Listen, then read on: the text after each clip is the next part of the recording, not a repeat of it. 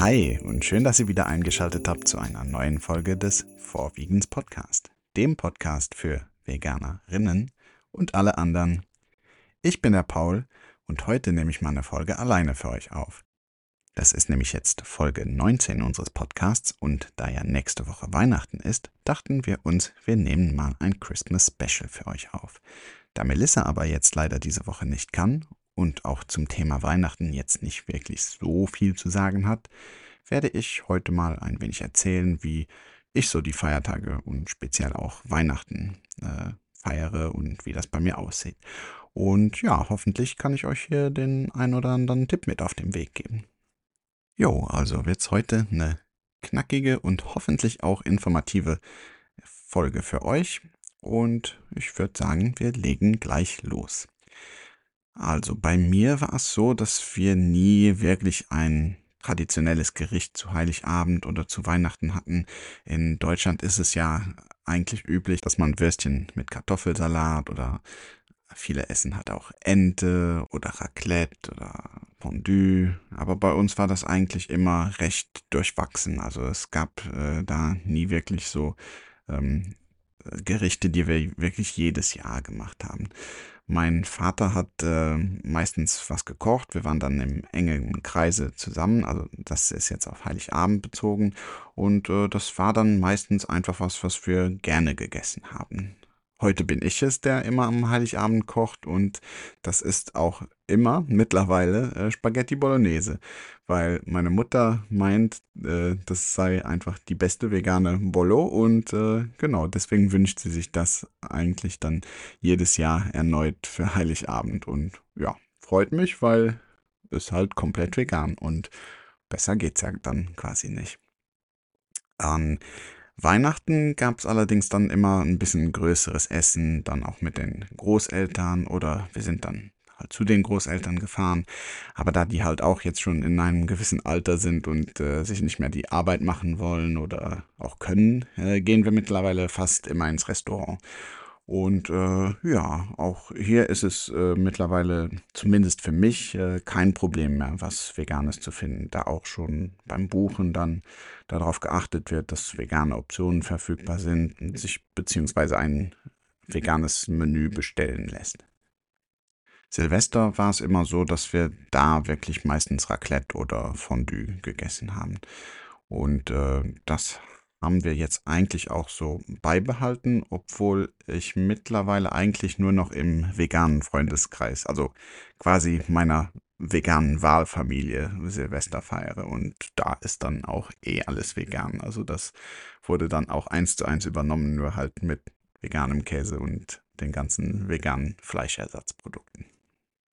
Ja, also jetzt wisst ihr, wie es bei mir aussieht, aber da wohl auch die wenigsten von euch im rein veganen Kreise jetzt speziell Weihnachten feiern, möchte ich auch auf ein paar Punkte eingehen und dann auch meine Tipps dazu geben, wie man sich optimal auf die Feiertage hm, vorbereiten kann und dann auch eine stressfreie und hoffentlich besinnliche Zeit mit der Familie verbringen kann.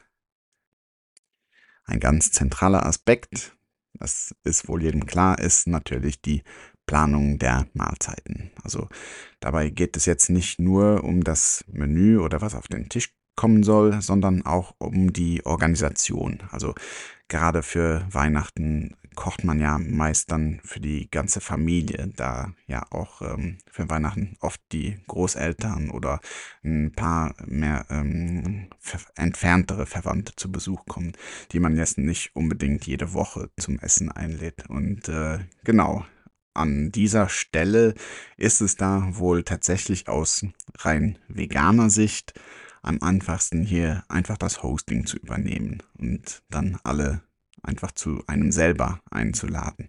Natürlich aus organisatorischer Sicht ist dies wohl anstrengender, als wenn man jetzt selber zu Gast ist. Aber auf der anderen Seite kann man so natürlich besser kontrollieren, was auf den Tisch kommt und dass auch sicher alles vegan ist. Und genau, wenn man dann Leute einlädt zu sich nach Hause, kann man dann natürlich auch ganz klar von vornherein klar machen, dass es nur vegane Speisen geben wird, sodass dann auch im Nachhinein niemand äh, überrascht wird oder sich irgendwie über, überrumpelt fühlt, Aber gut, wenn die Leute euch kennen, dann ist das wohl auch irgendwo klar.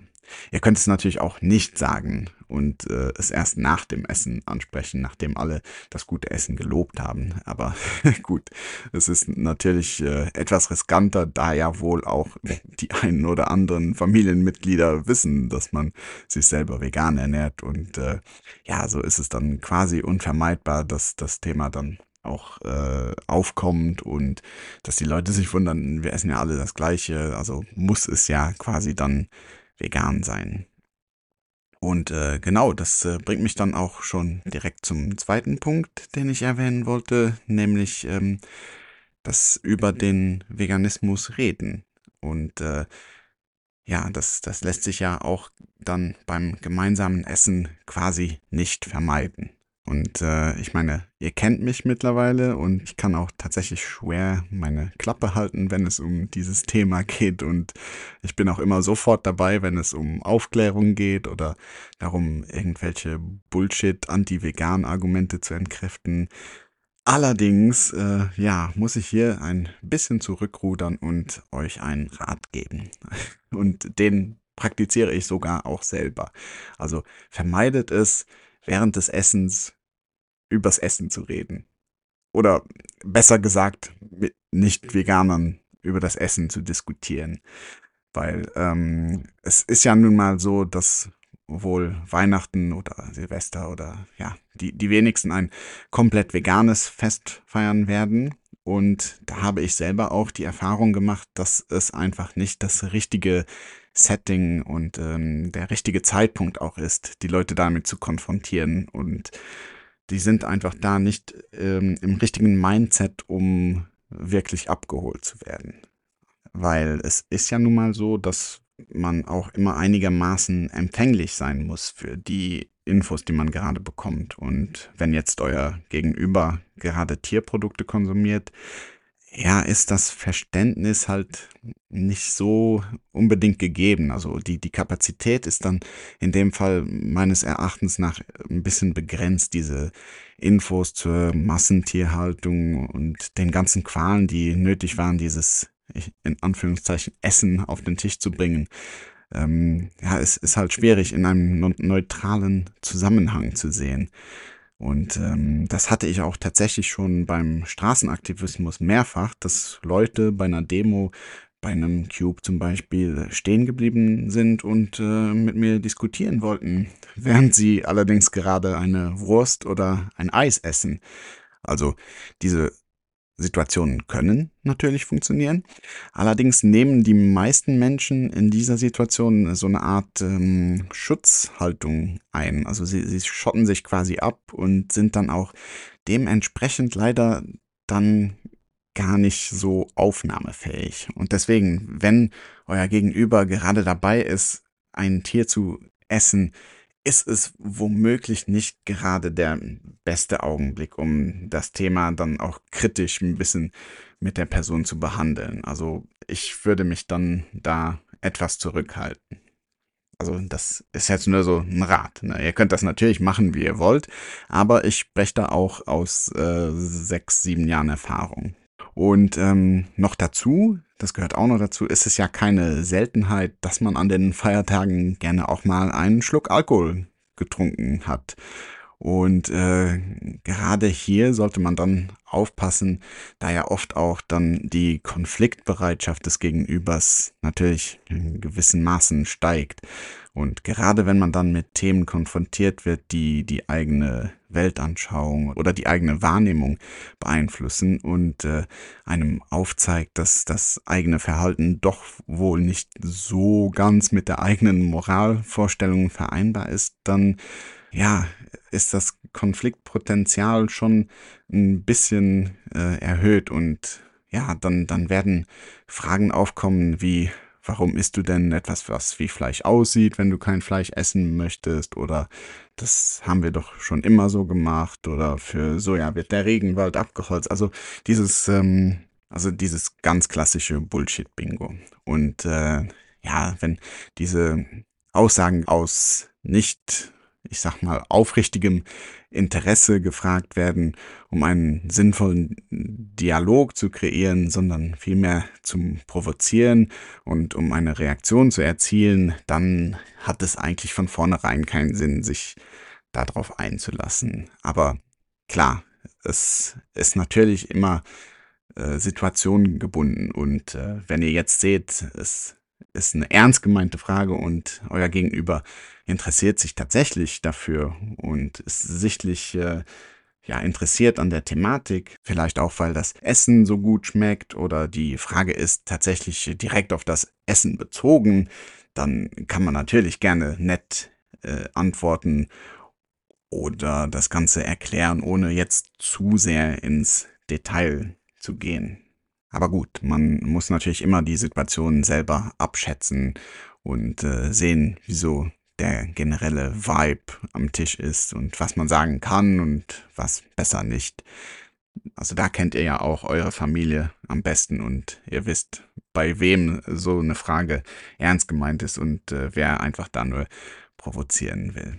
Und äh, selbst wenn ihr dann mal eine Frage beantwortet und auch sachlich bleibt, dann kommt es ja doch schon mal vor, dass dann jemand anderes, äh, der auch noch mit am Tisch sitzt, irgendwie dazwischen grätscht und dann irgendwie mit einer Stammtischfloskel kommt und äh, man denkt sich einfach nur so, oh mein Gott, wir haben gerade so ein produktives Gespräch und dann sowas, ne, dann, dann kommt man dann ein bisschen auch aus, äh, aus dem Flow so raus und das, das stört dann einfach. Also auch wenn man wirklich aufklären möchte am Tisch, es ist einfach schwer.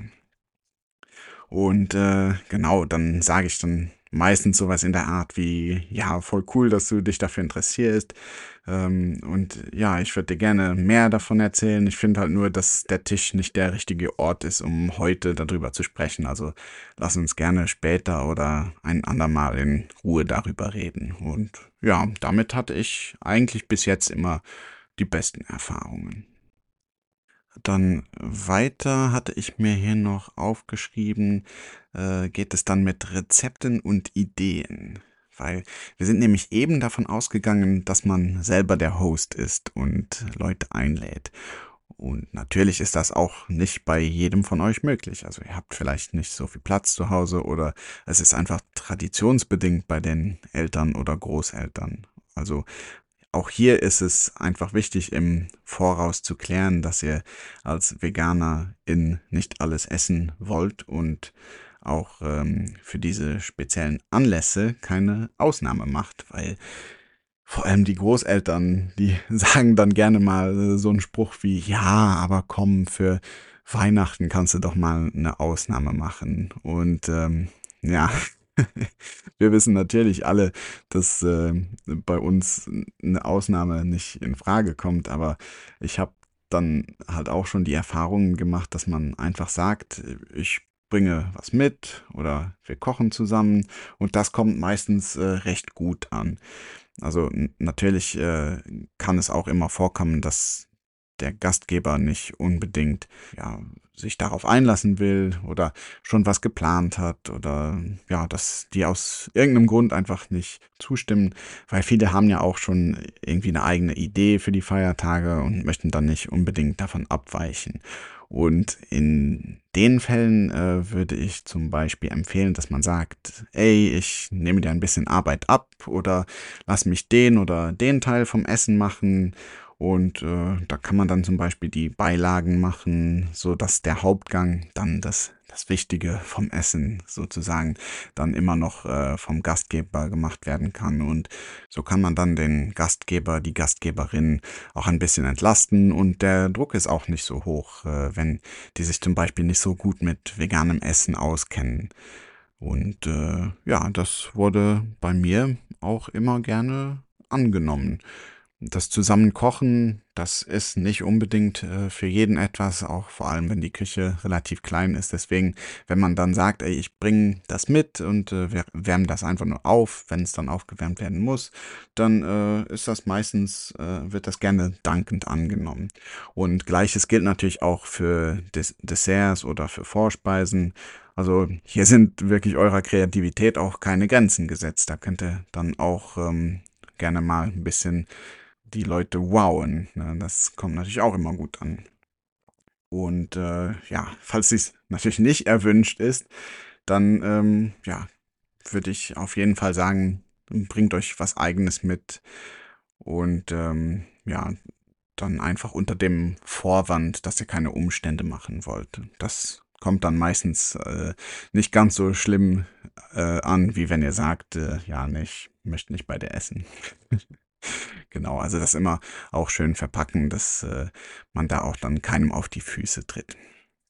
Aber gut, wie auch schon vorhin gesagt, ihr wisst ja da auch am besten, wie ihr auf die Leute eingeht und äh, ob und wo ihr dieses Argument bringen könnt. So, aber wenn ihr jetzt äh, was mitbringt für euch selber, habe ich auf jeden Fall den Tipp für euch, macht nicht nur eine Portion. Also macht da auf jeden Fall mehr, als ihr üblicherweise macht oder als ihr für euch braucht. Denn ich würde da auf jeden Fall mindestens vier oder fünf Portionen oder sogar mehr machen, weil die Leute sind natürlich immer interessiert an dem Neuen. Also das ist so meine Erfahrung. Natürlich gibt es auch immer so Anti-Veganer, die sagen, nee, möchte ich gar nicht probieren oder die sogar schon was auf dem Teller haben und wenn sich dann herausstellt, dass es äh, vegan ist, das dann beiseite schieben und es nicht weiter essen, obwohl es davor geschmeckt hat. Aber gut, äh, wir gehen ja jetzt nicht vom Worst-Case-Szenario aus, sondern äh, genau, gehen ja davon aus, dass die Leute auch dann probieren möchten. Und in dem Fall ist es dann natürlich auch gut, wenn ein bisschen mehr davon da ist. Und wenn was übrig bleibt, dann kann man das immer noch am Tag darauf als Reste verwerten. Und ähm, genau, dazu kommt dann natürlich auch, dass äh, ihr an dem Tag, wenn ihr dann was mitbringt oder wenn ihr ähm, sagt, ich, äh, ich mache dies und das für, für das Weihnachtsessen, das bringe ich dann mit, dass ihr da auf keinen Fall Experimente macht. Also ich würde da auf jeden Fall immer auf altbewährte Rezepte vertrauen oder Gerichte, mit denen ich mich gut auskenne, Sachen, von denen ich weiß, dass, dass sie gut schmecken und dass die auch bei Nicht-Veganern gut ankommen werden. Weil letztendlich äh, geht es ja auch ein bisschen darum, den Veganismus so ein bisschen zu, zu vertreten und äh, dann auch irgendwie einen guten Eindruck zu machen. Und da möchte man die Leute ja dann nicht noch in ihrem Vorurteil bestärken, dass vegan nicht schmeckt, weil das können wir uns ja dann noch oft genug anhören. Ne? Also genau, wa warum dann nicht einfach äh, euer Lieblingsrezept mitbringen oder wenn ihr dann was Spezielles machen wollt zu einem speziellen äh, Thema, gerade für Weihnachten, dann würde ich euch auf jeden Fall empfehlen, probiert das Rezept vielleicht ein, zwei oder sogar dreimal davor aus, um es auch dann wirklich gut hinzubekommen. Weil, ja, genau. Wir wollen ja nicht den Glauben bestärken, dass vegan nicht schmeckt oder restriktiv ist.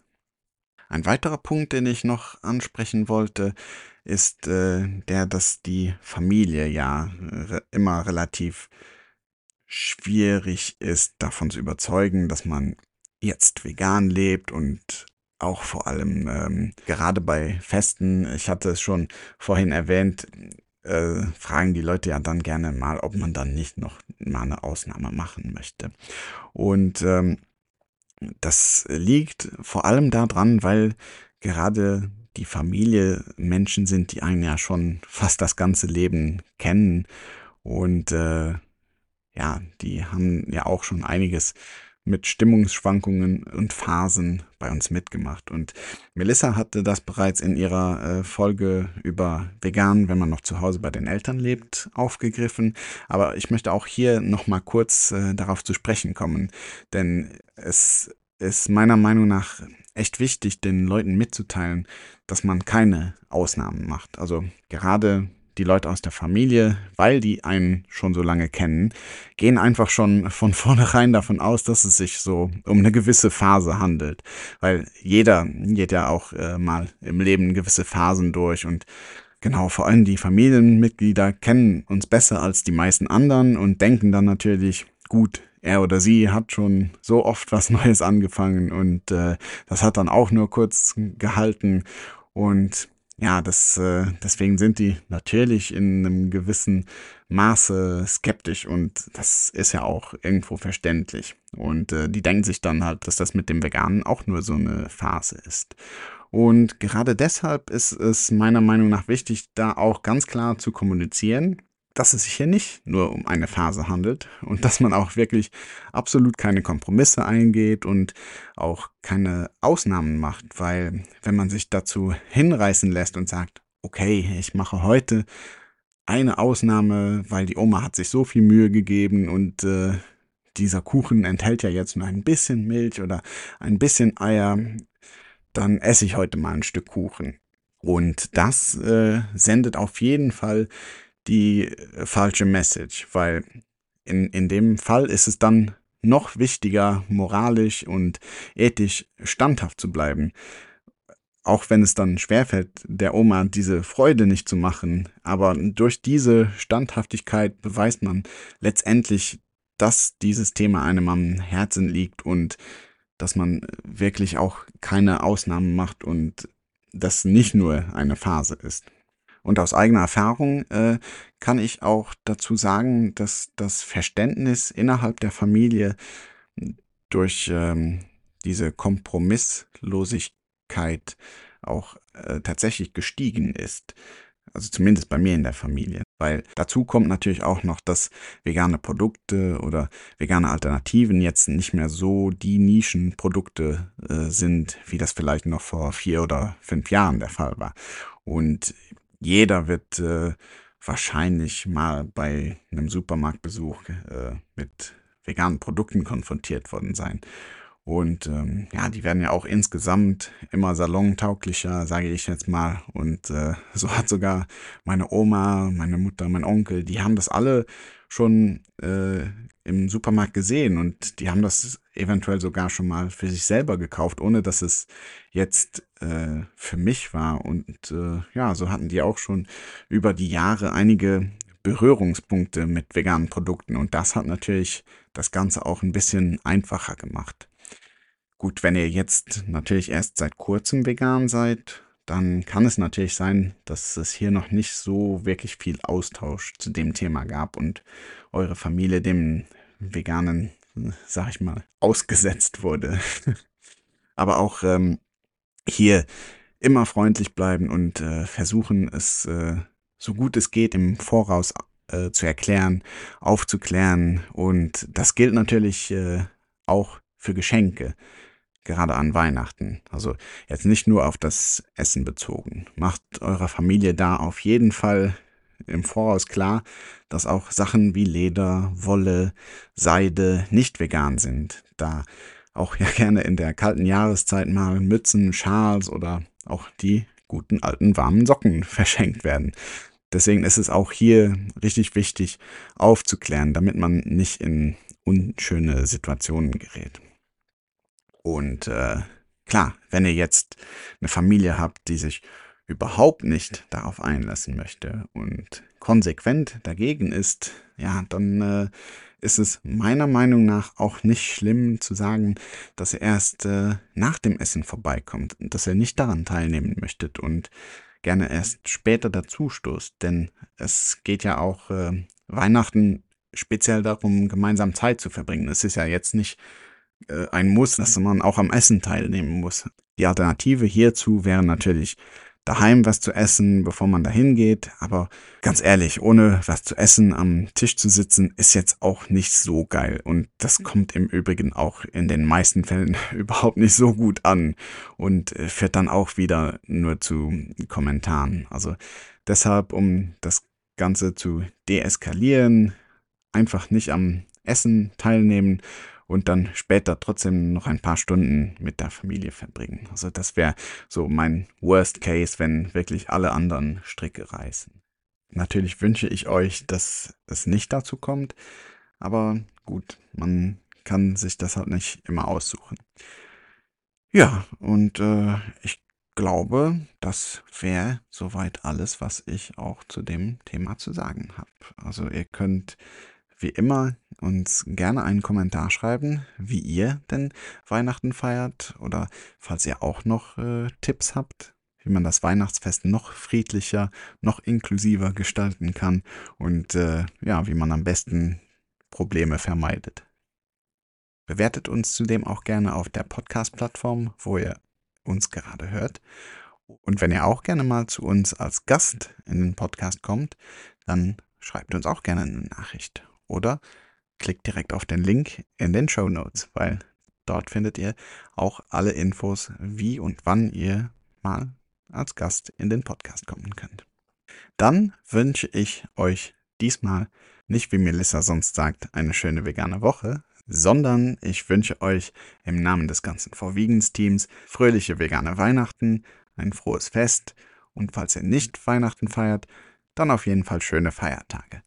Nächsten Montag hören wir uns nicht wieder, weil Weihnachten und so, sondern wir hören uns am 1. Januar wieder.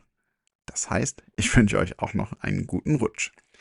Ich wollte mich aber auch nochmal im Namen des ganzen Verwiegens-Teams bei euch bedanken für dieses wundervolle Jahr. Also ohne eure Unterstützung hätten wir es nicht machen können, sowohl beim Podcast als auch beim Marktplatz selber. Und deswegen wollte ich mich einfach nochmal bei euch bedanken für eure Unterstützung, euer Feedback und dass ihr einfach da seid und so seid, wie ihr seid. Also, das war's für dieses Jahr von mir. Ich wünsche euch einen guten Rutsch und bis am 1. Januar. Ciao!